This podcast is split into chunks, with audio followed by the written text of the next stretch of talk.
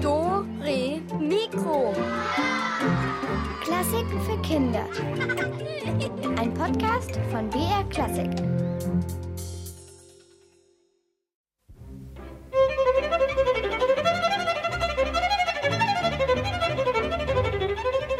Neben mir sind reihenweise die Leute in Ohnmacht gefallen. Das war er. Manche Leute haben ohne Grund gelacht oder geweint. Es war so unheimlich. Und der selbst, sieht er nicht aus wie ein Gespenst? Oder ein Vampir? Glaubt mir, das geht nicht mit rechten Dingen zu. Ich sag's euch, bestimmt ist seine Geige verzaubert. Oh, das hört sich aber gruselig an. Gruselig, aber auch sehr spannend. Willkommen zu Dore Mikro, das Geheimnis. Hier ist die Katharina. Schön, dass ihr mit mir diesen Fall lösen wollt. Und damit das nochmal klar ist, alles, was wir euch heute erzählen, ist auch wirklich passiert. Es geht um einen echten Fall. Psst, Geheimnis.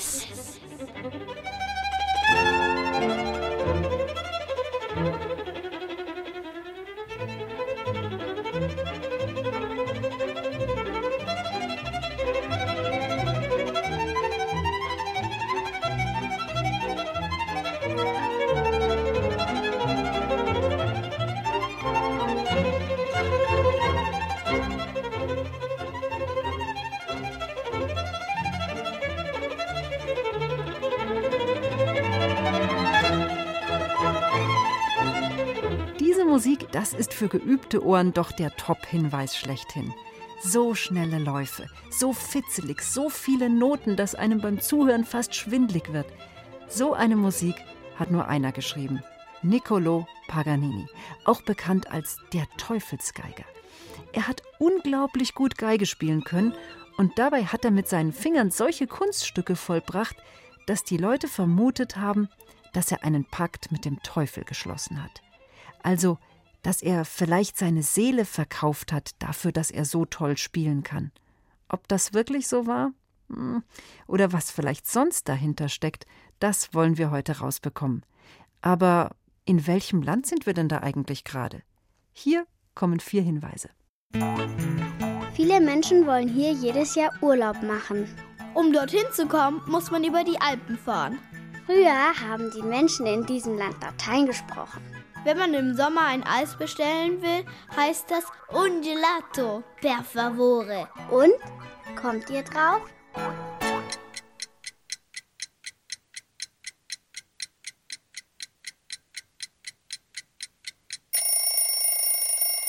Un gelato per favore. Am liebsten Schoko und Pistazie. Ähm, eins weiß ich, Chocolata, das heißt Schokolade auf Italienisch. Aber Pistazie, äh, muss ich ehrlich sagen, überhaupt keine Ahnung. Das muss ich demnächst mal an der Eisdiele nachfragen. Aber natürlich haben wir Italien gesucht. Und genau da beamen wir uns jetzt hin. Palermo 1824. Es ist dunkel draußen. Die Straßen sind wie leergefegt. In vielen Häusern brennt kein Licht, denn die Bewohner sind nicht da. Sie sind dort, wo er ist, um ihn zu sehen. Den Geisterbeschwörer, den Dämonenfreund, den Teufelsgeiger. Sein Name Niccolò Paganini. Als er auftritt, ist es so still, dass man eine Maus husten hören könnte. Seine Schritte hallen auf dem Holzboden, als er mit seiner Geige zur Mitte der Bühne geht und dort stehen bleibt. Er kneift die Augen zusammen und sieht zu den Öllampen, als würden sie ihn blenden, als würde er das Licht fürchten. Es ist eigentlich auch kein Wunder, dass er offenbar lieber im Schatten bleiben möchte. Denn Niccolò Paganini sieht anders aus als die anderen.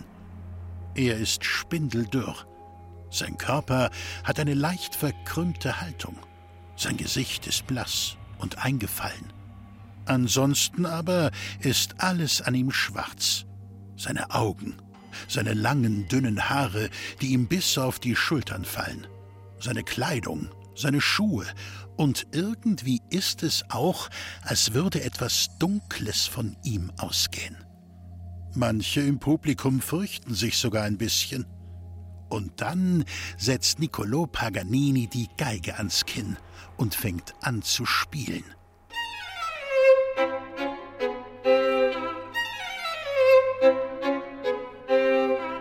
Und die Zuhörer sind starr.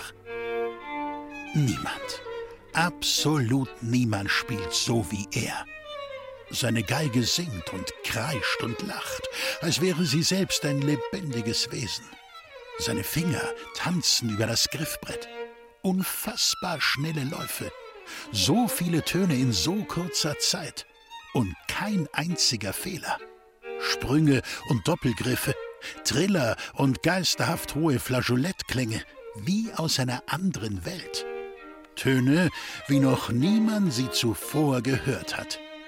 Es klingt, als wären plötzlich Tiere im Raum, Vögel, Esel, Katzen. Wie weit er seine Finger dabei auf dem Griffbrett auseinanderdehnt, so spielt kein Mensch. Und dann diese Melodien, so schön, dass man schon fast wieder traurig wird. Das Gefühl, das sie hinterlassen, ist ganz eigenartig, wie eine Verzauberung. Als das Konzert vorbei ist, sind sich alle Besucher einig. Dieser Geiger ist nicht von dieser Welt. Dieser Geiger hat ein dunkles Geheimnis. Das scheint mir auch so. Das grenzt ja schon an Magie, was der da macht. Oder vielleicht ist es auch nur ein besonders guter Trick. Ist das alles nur Show? Versuchen wir mal gemeinsam die Rätsel um Paganini eins nach dem anderen aufzulösen. Also schon der Name Niccolo Paganini, ein Italiener. Paganini, das klingt doch richtig toll. Es kommt aus dem Lateinischen, vom Wort paganus. Tja, hilft jetzt vielleicht auch nicht weiter, aber es gibt immerhin drei Vorschläge, was es bedeuten könnte. Heißt Paganini. Antwort A. Großer Zauberer, wie zum Beispiel der Houdini, der größte Entfesselungskünstler aller Zeiten. Oder heißt es Antwort B, Dorfbewohner, im Gegensatz zu einem Cittadini, einem Stadtbewohner? Oder bedeutet Paganini C, Klangkünstler? Und ist das schon ein erster Hinweis auf sein Talent als Musiker? Überlegt mal kurz. Ist es A, der große Zauberer, B, der Dorfbewohner oder C, der Klangkünstler? Oh, Achtung! Ich höre schon den Beifall. Das Konzert ist zu Ende.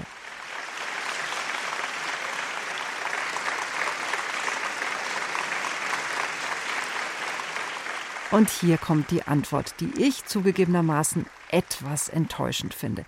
Paganus bedeutet ganz einfach Dorfbewohner. Und es ist noch dazu auch ein sehr häufiger Name in Italien. Also hier ist schon mal nichts mit Zauberei. Aber es geht ja auch nicht um seinen Familiennamen. Und was seine Musik betrifft, da geht es jetzt richtig rund. Denn um Niccolo Paganini und seine magischen Auftritte gibt es bald wilde Legenden und brennende Fragen. Wie kommt es, dass seine Musik solche Gefühle auslöst? Kann es sein, dass er mit dem Teufel im Bund ist und was stimmt nicht mit dieser Geige? Oder ist er vielleicht doch nur ein Mensch, der sehr viel übt? Hören wir mal weiter. Als Paganini 1810 mit seinen Konzertreisen beginnt und niemand sich seine unglaublichen Fähigkeiten erklären kann, wird er bald verdächtigt, einen Pakt mit dem Teufel geschlossen zu haben. So ein Teufelspakt ist eine Art Handel. Ein Mensch hat einen Wunsch, der meistens schwer zu erfüllen ist, sowas wie ewige Jugend oder unermesslichen Reichtum. Der Teufel erscheint und bietet ihm an, diesen Wunsch zu erfüllen. Im Gegenzug verlangt der Teufel etwas dafür, und das ist meistens sehr unangenehm. Im Regelfall handelt es sich um etwas, das der Wünschende nicht gerne hergibt, zum Beispiel ein geliebtes Tier einen geliebten Menschen oder die eigene Seele, also das Unsterbliche, Einzigartige, das diesen Menschen ausmacht. Manchmal ist es auch so, dass der Teufel anbietet, dem Wünschenden ein Leben lang zu dienen und jeden seiner Wünsche zu erfüllen. Nach dem Tod ist es dann aber andersherum. Dann muss der Mensch dem Teufel dienen. Und weil der Teufel kein netter Geschäftspartner ist, versucht er natürlich immer, die Menschen zu betrügen. Und am Schluss haben sie alle ein böses, kaltes Herz. Uh, das klingt jetzt aber wirklich gruselig. Ein Tauschgeschäft, bei dem man seine Seele dem Teufel verkauft. Was spricht jetzt im Falle Paganini für einen Teufelspakt? Lasst uns weiterhören.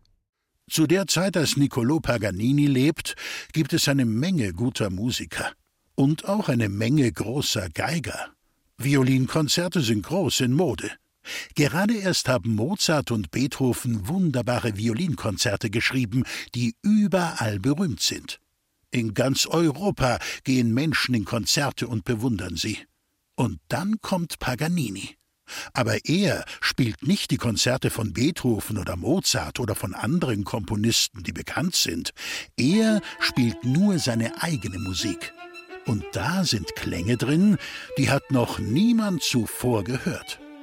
Ganz neu sind diese Töne und ganz fremd.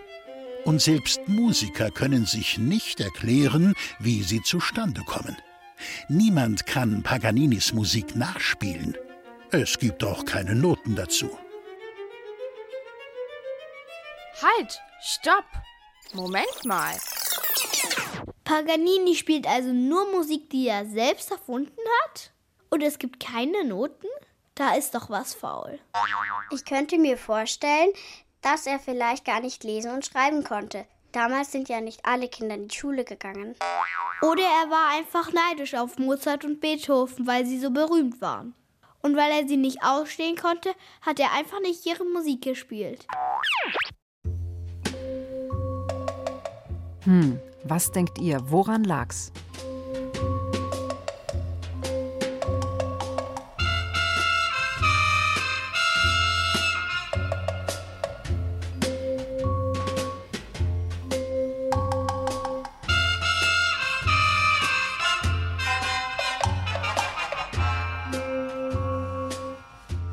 Soll ich euch sagen, was ich denke?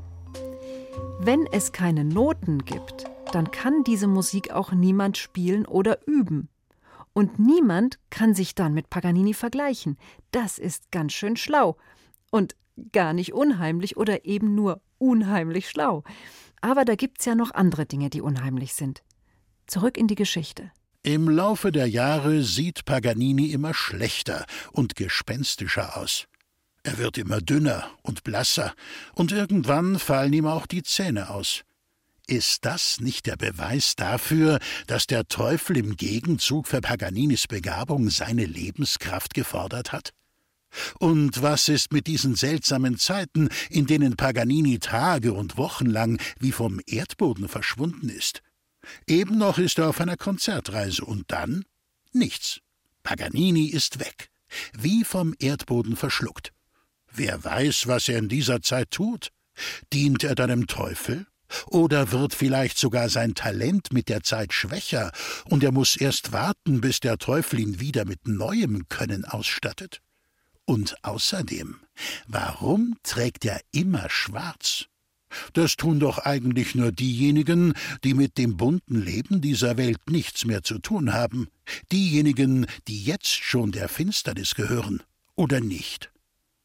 Noch dazu gibt es da diese eine Sache, Verschiedene Zeugen haben es beobachtet. Paganini geht nachts auf den Friedhof und spielt dort ein Konzert für die Toten in ihren Gräbern. Ist das nicht schon fast der endgültige Beweis? Es gibt heute noch Zeitungsberichte von damals oder Briefe von Leuten, die Paganini gehört haben, und überall steht Ähnliches drin. Der berühmte deutsche Dichter Heinrich Heine, der behauptet sogar, Paganini würde wirken wie ein Vampir. Halt, stopp. Moment mal. Hier müssen wir wieder einhaken und ihr seid wieder dran. Vampire, das sind doch diese blutrünstigen Untoten, die nachts mit ihren spitzen Zähnen den Leuten das Blut aussaugen. Aber es gibt ja angeblich auch Gegenmittel. Wisst ihr Bescheid? Ich weiß, dass Knoblauch gut ist gegen Vampire. Ich habe mal gehört, dass Vampire im Sonnenlicht zu Staub zerfallen. Gegen Vampire soll ein Kreuz helfen oder Weihwasser. Das mögen Vampire auch nicht.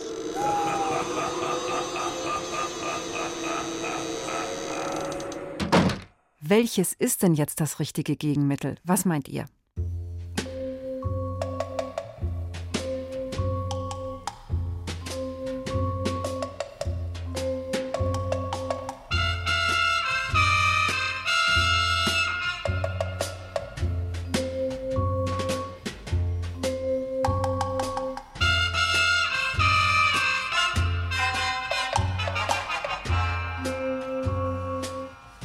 Tatsächlich stimmen in diesem Fall alle drei Möglichkeiten.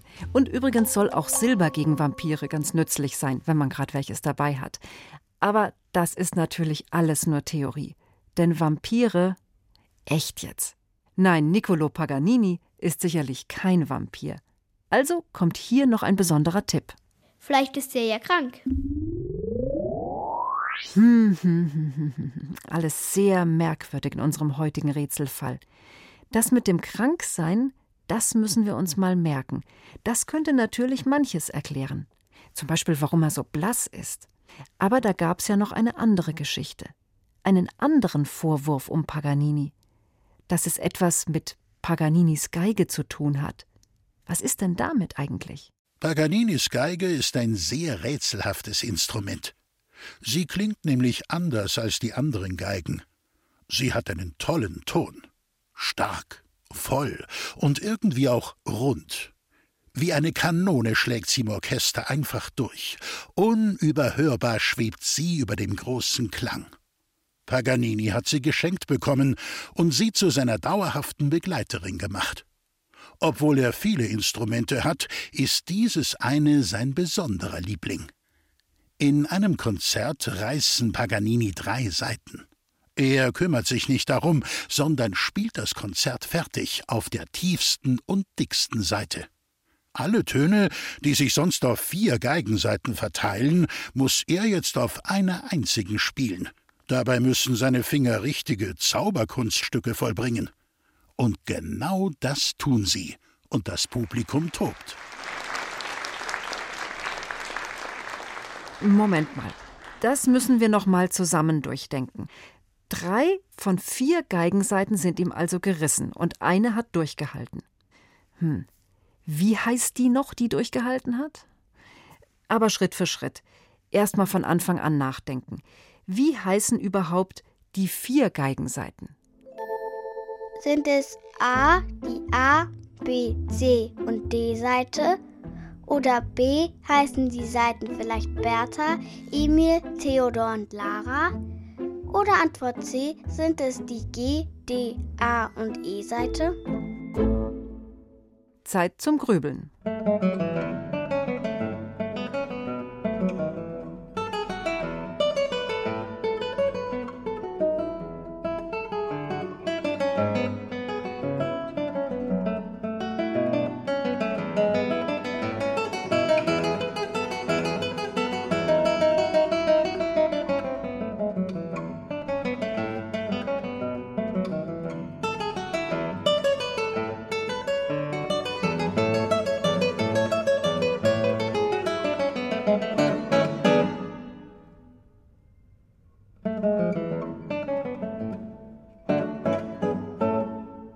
Und hier habe ich die Auflösung für euch.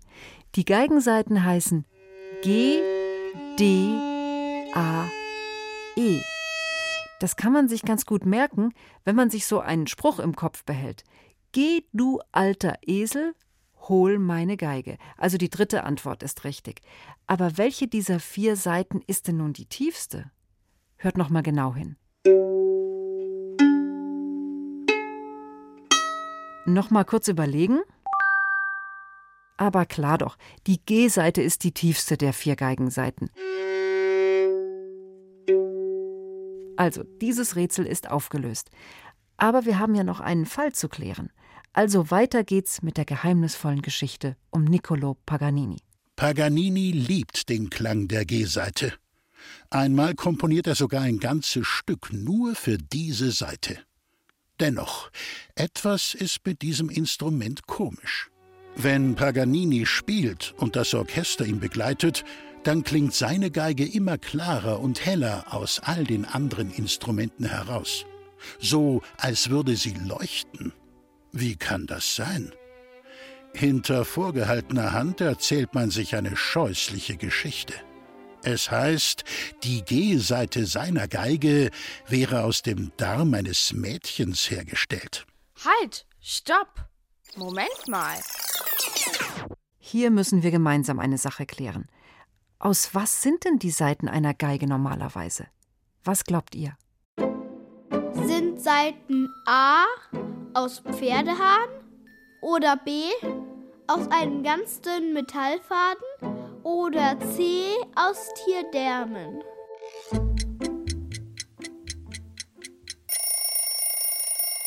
Und hier kommt die Antwort. Zu Paganinis Lebzeiten hat man Tierdärme als Geigensaiten verwendet. Heute braucht man das nicht mehr. Man nimmt heute Kunststoff oder Stahl. Die Geschichte mit dem Mädchen ist natürlich totaler Quatsch und erfunden. Früher war man schnell dabei, Dinge, die man nicht erklären konnte, einfach mal mit dem Teufel oder mit übernatürlichen, finsteren Mächten in Verbindung zu bringen. Aber es gibt tatsächlich ein Geheimnis um Paganinis Geigenseiten. Das weiß man heute auch. Die Saiten, die er benutzt hat, die waren dünner als normale Saiten. Deshalb konnte er sie auch leichter runterdrücken und er konnte damit dann auch schneller spielen. Aber sie sind halt auch schneller kaputt gegangen. Und heller hat seine Geige deshalb geklungen, weil Paganini sie etwas hochgestimmt hat, so dass ihr Klang klarer und eben heller war als der Klang der Geigen im Orchester. Eine super Idee. Also wieder ein Geheimnis gelöst. Und übrigens, er hat sich seine Lieblingsgeige auch etwas umbauen lassen, damit sie lauter und voller klingt. Daher kommt auch der Name der Geige. Und den sollt ihr jetzt erraten. Ich habe drei Vorschläge für euch. Heißt die Geige Lady Bell? Weil sie wie eine schöne Dame ist und den Klang einer Glocke hat. Denn Bell ist ja das englische Wort für Glocke. Oder heißt die Geige vielleicht Schatten? Weil Paganini sie nie aus der Hand legte und das Instrument ihn begleitet hat wie sein eigener Schatten. Oder hat er sie vielleicht Kanone getauft, weil die Geige lauter und tiefer klang als alle anderen Instrumente. Also nochmal, zur Auswahl stehen Lady Bell, Schatten oder Kanone. Und wer von euch vorhin sehr gut aufgepasst hat, der konnte in der Geschichte schon einen Hinweis entdecken. Und während ihr jetzt noch überlegt, hören wir uns kurz an, wie es vielleicht geklungen haben könnte, als Paganini Geige spielte.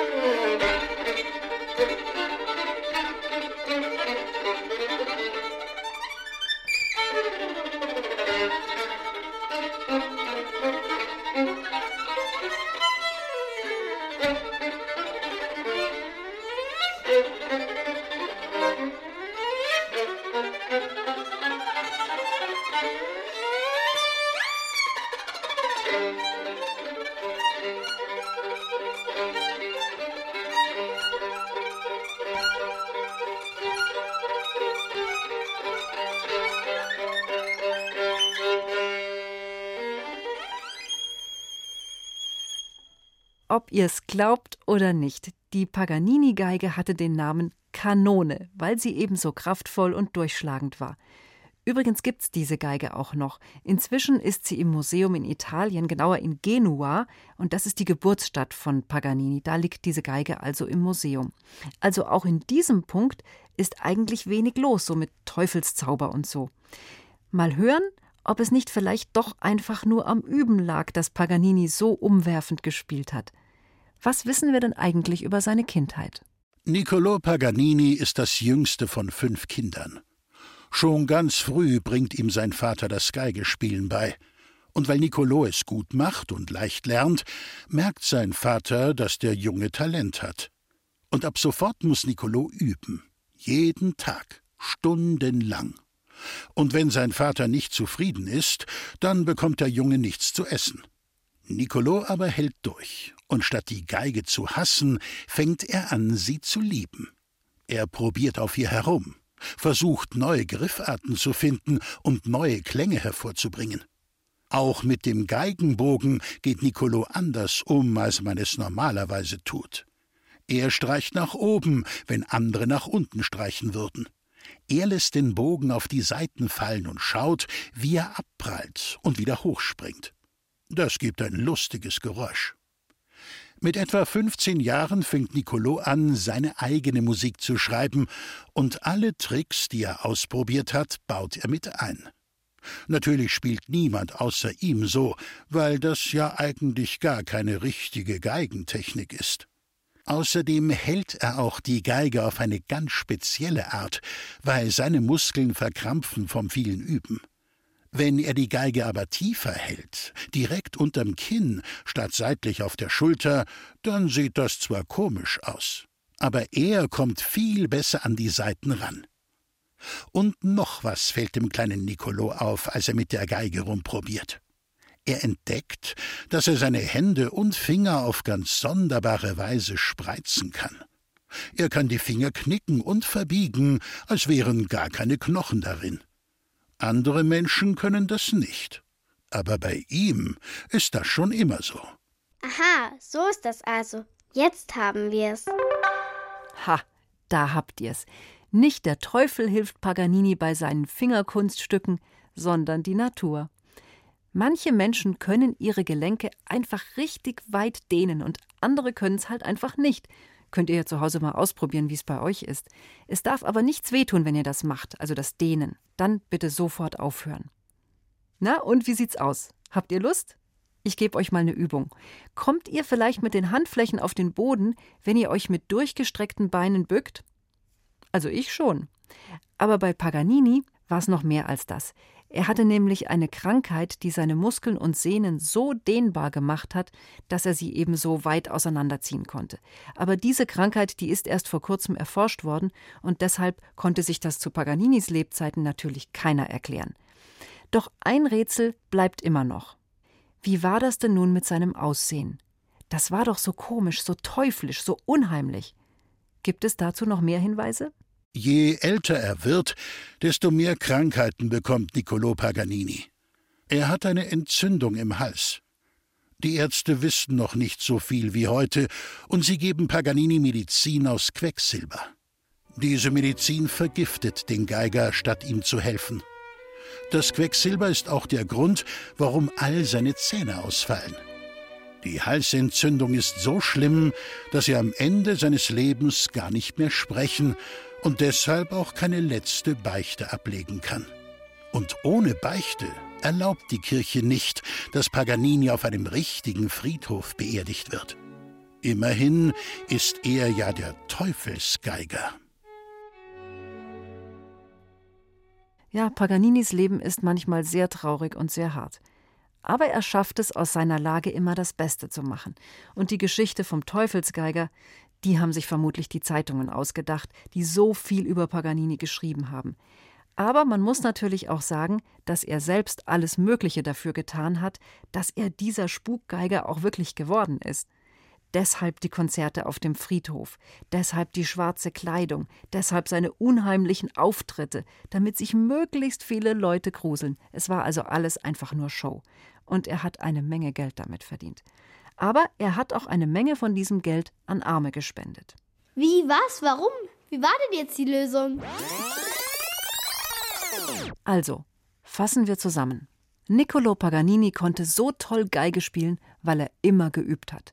Er hat sich eigene Griffe ausgedacht, die sonst niemand kannte und natürlich auch keiner nachmachen konnte, weil Paganini ja eben diese dehnbaren Hände hatte. Außerdem war seine Geige so umgebaut, dass sie leicht zu spielen war und einen sehr guten Klang hatte. Dann natürlich spielte er nur die eigene Musik, damit er nicht vergleichbar ist mit anderen und es gibt eben auch keine Noten dazu, also niemand kann es nachmachen. Und zum Schluss die Nummer mit dem Teufelsgeiger.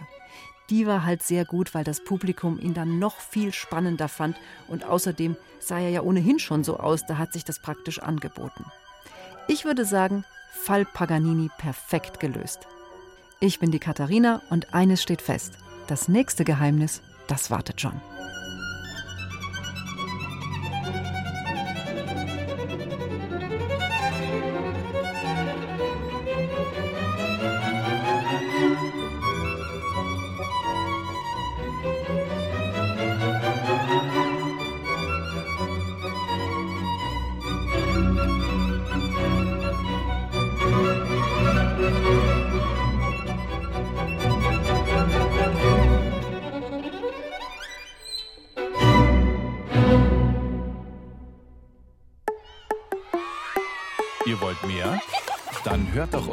Hörspiele und Lesungen als Podcast. Geschichten für Kinder gibt's in der ARD Audiothek und überall, wo es Podcasts gibt.